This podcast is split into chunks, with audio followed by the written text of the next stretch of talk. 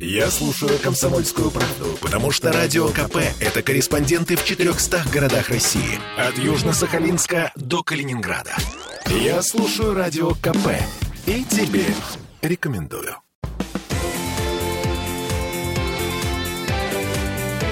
Картина недели.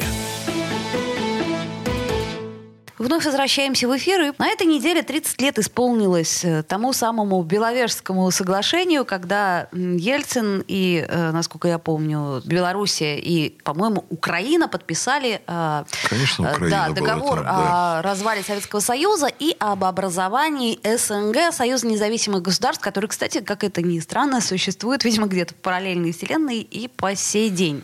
Итак, Советский Союз. 30 лет назад мы его потеряли. Что мы приобрели? И, кстати, а что, собственно, мы утратили? Знаете что? Вот с одной стороны, с точки зрения шкурного интереса, вот именно шкурного интереса, меркантильного интереса, мне грех жаловаться на перемены. Потому что если бы Советский Союз выходил из э, вот той ситуации, в которой оказался к началу 90-х оптимальными методами, я, скорее всего, не добился бы в жизни вот того, чего я лично добился. Ну, я вам скажу, у меня, например, квартира 200 метров, в которой я живу. И мне этого вполне достаточно. И мне это, наверное, в общем, э, ну, не нужно больше, потому что это лиш, лишние хлопоты, уборка там и так далее. Мне не нужен домашний кинотеатр. Мне достаточно там 12-метрового спортзала и так далее, и так далее. Я бы, наверное, э, если бы мы правильно выходили из Советского Союза, разумно, я бы, наверное, никогда не стал ректором. Я был бы, наверное, максимум известным ученым и заведующим кафедрой. Может быть, там деканом, может быть, я какое-то время поработал бы проректором, но сегодня я уже был бы просто заведующим кафедрой. Эти все административные нагрузки уже были бы бессмысленны. И я не был бы человеком, который не нуждается материально.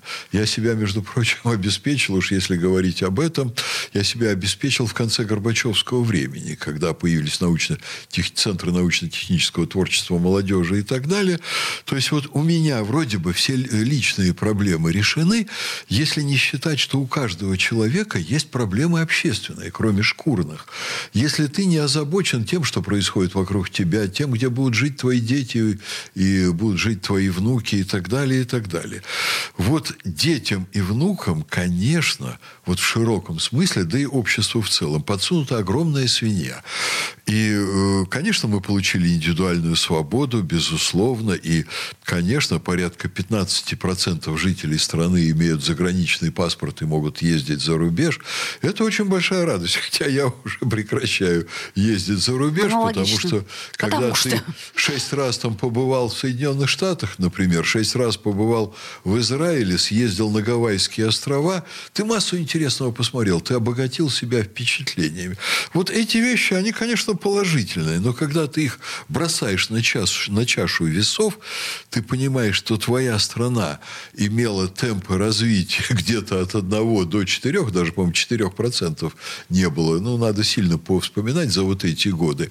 А рядом есть Китай, который имел от там 11% эм, там, или 12 максимум, приблизительно, я могу чуть-чуть ошибиться на полпроцента, самый минимум они имели за последние 30 лет, это 6%.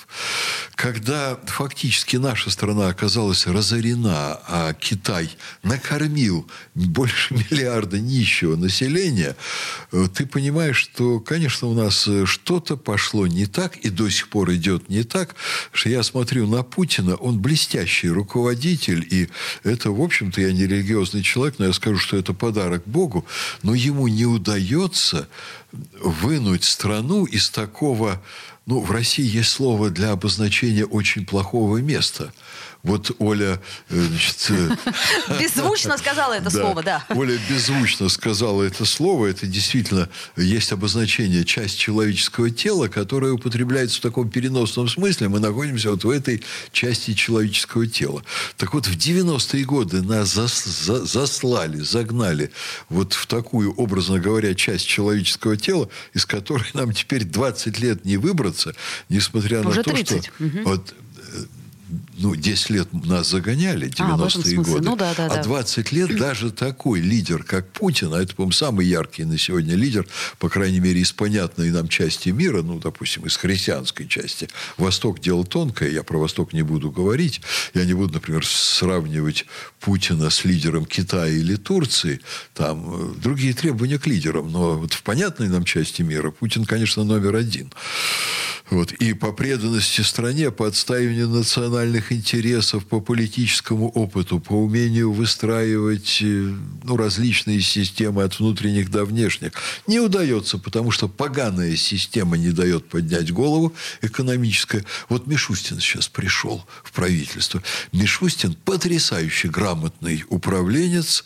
Э, конечно, я бы мог его там за целый ряд вещей уже и покритиковать после периода работы, но целый ряд очень очень грамотных э, вещей